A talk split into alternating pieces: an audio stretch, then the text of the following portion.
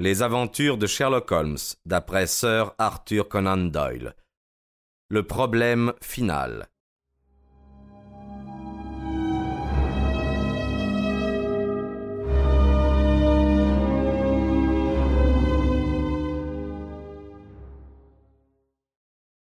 Grand Dieu, m'écriai-je, que vous m'avez fait peur.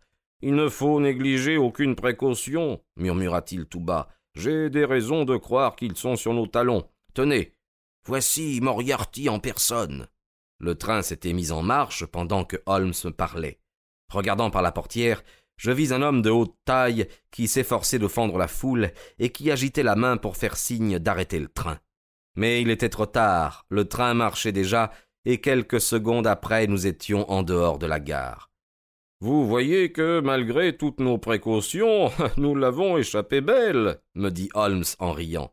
Puis, se levant, il se débarrassa de la robe noire et du chapeau qui formaient son déguisement et les enferma dans un sac de voyage. Avez-vous lu les journaux du matin, Watson Non. Alors vous n'avez pas vu ce qui s'est passé dans Baker Street Dans Baker Street Oui.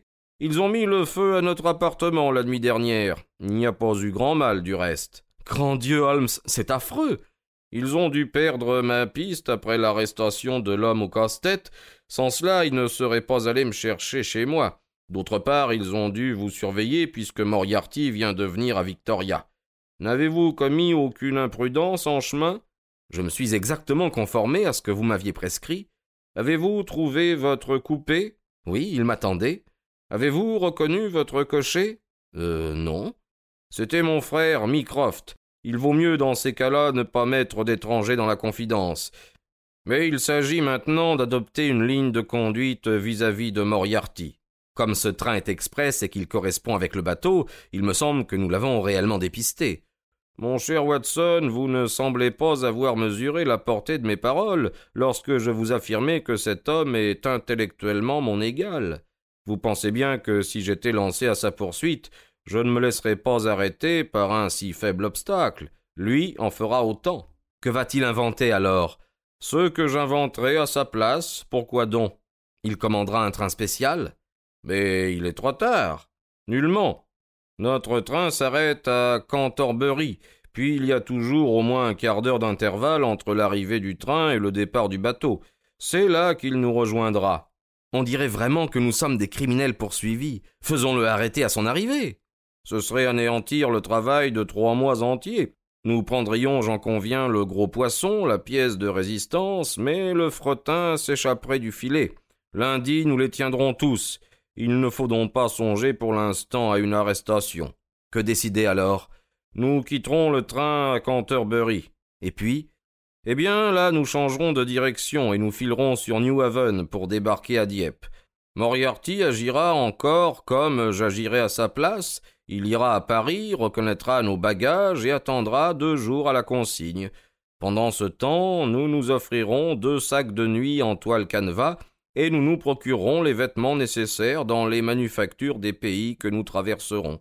Ainsi, nous cheminerons tranquillement vers la Suisse via Luxembourg et Bâle. Je suis trop bon voyageur pour me laisser troubler par la perte de mes bagages. J'avoue pourtant que j'étais vexé à l'idée de baisser pavillon et de fuir devant un pareil chenapan. Évidemment, Holmes voyait plus clair que moi dans la situation. Donc à Canterbury, nous descendîmes. Il n'y avait pas de train pour New Haven avant une heure. Je regardais tristement disparaître le fourgon qui emportait ma garde-robe lorsque Holmes, me tirant par la manche, me montra la voie ferrée. Tenez déjà, dit-il. Voyez-vous là-bas?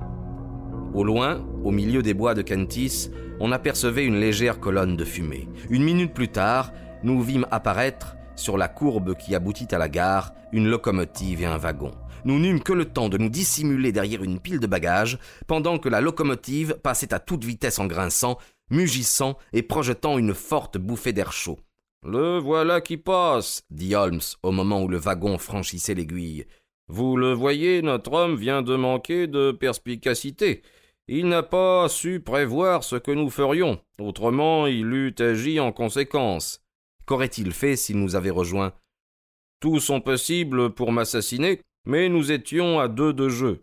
Maintenant, que me conseillez-vous? Faut-il déjeuner ici, quoiqu'il soit bientôt, ou nous exposerons-nous à subir les tortures de la faim jusqu'à New Haven? Nous continuâmes notre voyage sur Bruxelles, où nous passâmes deux jours avant de nous diriger sur Strasbourg. Dès le lundi matin, Holmes avait télégraphié à la police de Londres, et le soir même, nous trouvâmes une réponse qui nous attendait à l'hôtel. Holmes la déchira fiévreusement et la lança dans la cheminée avec un juron. Ah, j'aurais dû m'en douter, gémit-il. Il leur a échappé. Moriarty? Ils ont mis la main sur toute la bande, lui seul excepté. Il leur a glissé entre les mains. Naturellement, après mon départ, il ne s'est trouvé personne pour lui tenir tête. Je croyais bien pourtant avoir mis tous les atouts de leur côté. Croyez-moi, Watson, retournez en Angleterre. Pourquoi? Parce que je deviens un compagnon de voyage dangereux. Cet homme joue son dernier atout. Il est perdu s'il rentre à Londres. Si j'ai bien vu clair dans son jeu, il va exercer sa vengeance sur moi. Il me l'a promis dans le court entretien que nous avons eu ensemble, et je ne doute pas qu'il tienne parole. Pour arriver à ses fins, il fera feu de tout bois et déploiera toute son énergie. Je vous conseille donc de retourner à vos affaires. Une telle proposition n'était pas acceptable pour un vieux soldat et un fidèle ami comme moi. Nous discutâmes la question pendant une demi-heure dans le buffet de Strasbourg, et le soir, nous continuions notre voyage sur Genève. Une semaine durant, nous remontâmes la ravissante vallée du Rhône, puis bifurquant à l'Anque, nous passâmes le col de la Gémie, tout couvert de neige, pour descendre sur Méringène via Interlaken. Ce fut une excursion charmante. Au-dessous de nous, la riante verdure du printemps, au-dessus de nos têtes, la virginale blancheur de l'hiver. Mais rien ne pouvait dissiper le nuage qui pesait sur Holmes. Je lisais dans ses yeux une préoccupation constante. En traversant les paisibles villages des Alpes, comme dans les sentiers les plus solitaires de la montagne, je le voyais scruter le visage des passants il semblait convaincu que, nulle part, nous ne pourrions échapper au danger qui nous menaçait. Je me rappelle qu'un jour, en traversant la Gémie, nous côtoyions le mélancolique lac de Dauben. Tout à coup, un rocher se détacha du flanc de la montagne à notre droite et roula derrière nous jusque dans l'eau. En un clin d'œil, Holmes fut au sommet et debout sur le point le plus élevé, il fouilla l'horizon dans toutes les directions.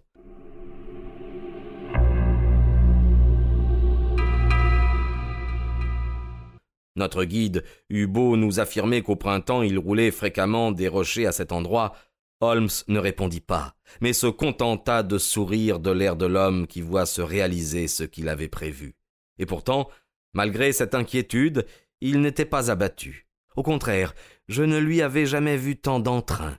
Il me répétait sans cesse qu'il renoncerait volontiers à sa carrière s'il avait la certitude de délivrer la société du professeur Moriarty.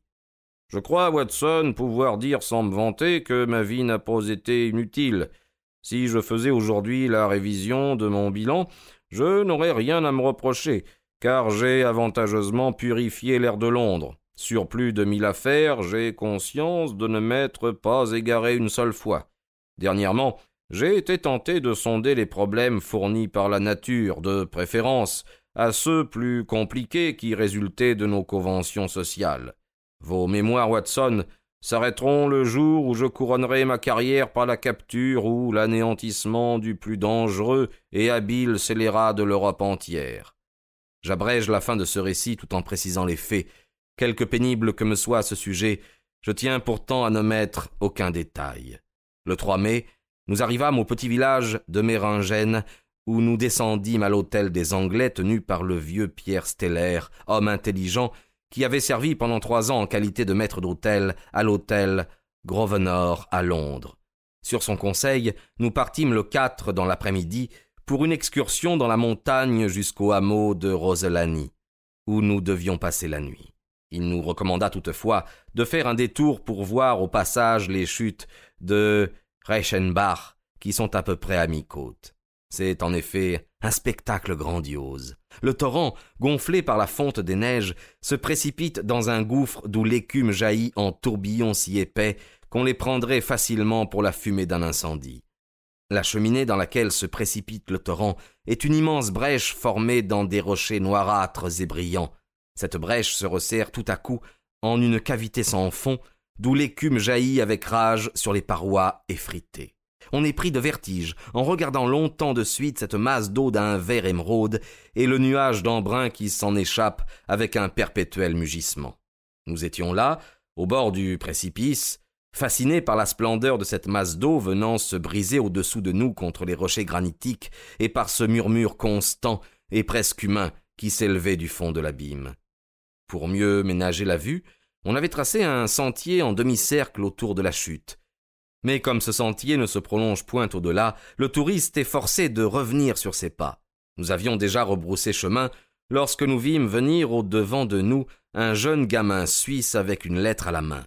La lettre portait le nom de notre hôtel et m'était adressée par le propriétaire.